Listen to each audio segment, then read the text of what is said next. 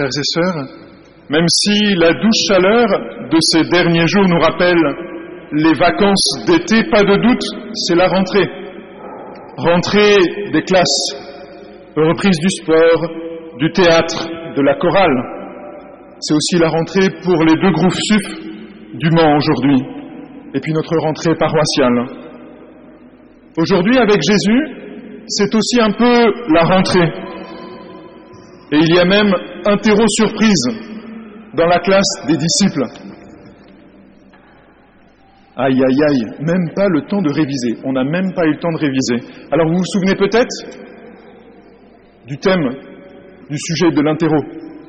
Le Père Benoît nous en a parlé juste au début, on vient de l'entendre dans l'Évangile. Et vous, que dites-vous?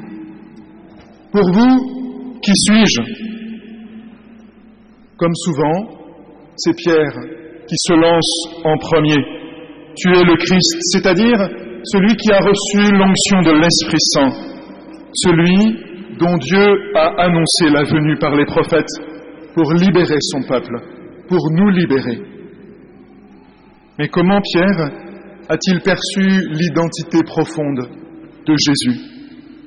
Dans son évangile, Saint Matthieu nous précise que pour reconnaître en Jésus le Christ, le Fils du Dieu vivant, il nous faut une lumière d'en haut, une grâce du bon Dieu. Sans cette grâce, avec nos yeux de chair, avec notre raison naturelle, nous pouvons voir en Jésus un prophète, un homme qui parle avec autorité, un médecin qui guérit, un sage, un homme d'une bonté hors du commun, mais pas le Fils bien-aimé du Père, en qui il trouve sa joie.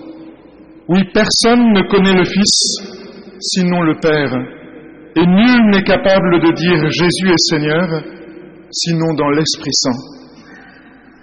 La révélation de l'identité profonde de Jésus est un don de Dieu, un don de Dieu, un don qui est source d'une joie que nul ne peut nous ravir, d'une joie qui s'intensifie quand ce don est partagé.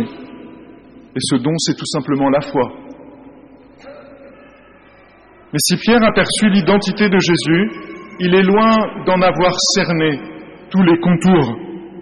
Quand il s'aventure à passer devant Jésus, il se fait reprendre avec véhémence par son maître. Jésus en profite pour rappeler à tous les disciples que nous sommes, que le disciple, c'est celui qui met ses pas dans les pas de Jésus. C'est celui qui suit Jésus. Ce n'est pas celui qui récrimine contre sa volonté ou qui veut passer devant et lui dire ce qu'il faut faire. Peut-être parmi vous cet été, il y en a qui ont été en montagne pour faire un petit peu d'escalade ou de rando. Non, là, il y a non, apparemment non. Moi, j'aurais bien aimé, mais n'y ai pas été. Dans une escalade en montagne, c'est le guide qui ouvre le chemin. C'est lui qui ouvre la voie parce qu'il connaît le chemin par lequel il faut passer pour arriver au sommet. Dans notre montée vers le Père, dans notre montée vers le ciel, il en est de même. Jésus est le chemin qui nous conduit droit au ciel et ce chemin passe mystérieusement par la croix. Porter sa croix fait partie de l'identité du chrétien. D'ailleurs, la croix est le premier signe que l'on pose sur le corps d'un baptisé. La première chose qu'on fait sur le corps d'un baptisé, c'est de tracer le signe de croix. Et quelle est cette croix qu'il faut porter à la suite de Jésus? La croix que nous avons embrassée, c'est notre condition humaine, telle qu'elle est. C'est notre caractère, notre santé, notre situation de vie, nos responsabilités plus ou moins difficiles à assumer. Et c'est aussi notre vocation propre. Prendre sa croix, c'est vivre l'amour là où le Seigneur nous a plantés et pas là où l'on rêverait. Prendre sa croix, c'est aimer ce que le Seigneur nous donne et que l'on ne choisit pas. La croix avec Jésus n'est plus un instrument de torture.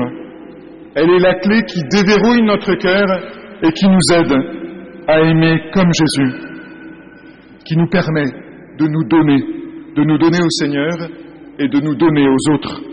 L'amour, s'il est source de joie, est aussi crucifiant car il est sorti de soi pour aller vers l'autre. Prendre sa croix, c'est s'oublier soi-même pour se mettre au service des autres. C'est se lever chaque matin pour aller travailler afin de nourrir sa famille.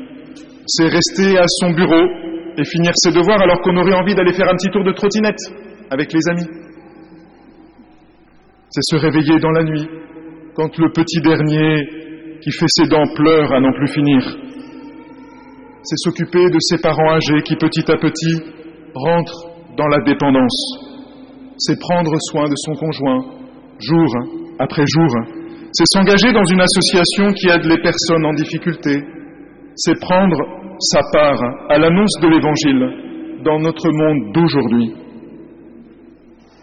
Prendre sa croix, c'est peut-être aussi rester fidèle à un engagement que l'on a pris il y a bien longtemps et qui désormais parfois nous coûte. C'est décider d'aimer avec Jésus comme lui et d'aller jusqu'au bout de l'amour. Comme le dit si bien Sainte Catherine de Sienne, sur la croix, ce ne sont pas les clous qui retiennent Jésus, mais l'amour. L'amour qu'il a pour son Père et l'amour qu'il a pour chacun de nous. Alors parfois on peut être tenté de rejeter notre croix et de rêver à une croix meilleure. Il paraît que l'herbe est toujours plus verte ailleurs. Alors je voudrais vous raconter une petite histoire. Un jour, un bon chrétien qui portait sa croix sur ses épaules va trouver le Seigneur et lui fait remarquer qu'il ne trouve pas très adaptée la croix qu'il lui a attribuée. Alors Jésus l'accueille très aimablement et puis il l'introduit dans un immense entrepôt où il y a plein de croix entreposées.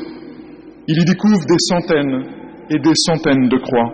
Il y en a de toutes les formes, de toutes les tailles, de tous les matériaux. Et Jésus lui dit, choisis, choisis celle que tu veux. Alors sans attendre, notre chrétien laisse la sienne, et puis il s'avance vers une qui attire son regard. Peut-être qu'elle brillait un peu plus que les autres. Après l'avoir soupesée, il la trouve trop lourde. Une deuxième est assez légère, mais pas assez équilibrée. Une troisième n'est pas assez bien polie. Une autre, puis une autre, puis encore une autre. Et finalement, il en trouve une qui lui convient et qui lui va comme un gant. Alors il dit à Jésus, c'est décidé, c'est celle-là que je prends, je pars avec, elle est faite pour moi. Et Jésus acquiesce avec un grand sourire et il lui dit, je te signale simplement que c'est celle que tu as déposée là, en arrivant. Frères et sœurs, le bon Dieu nous connaît mieux que nous-mêmes. Faisons-lui confiance pour nous mener jusqu'à lui.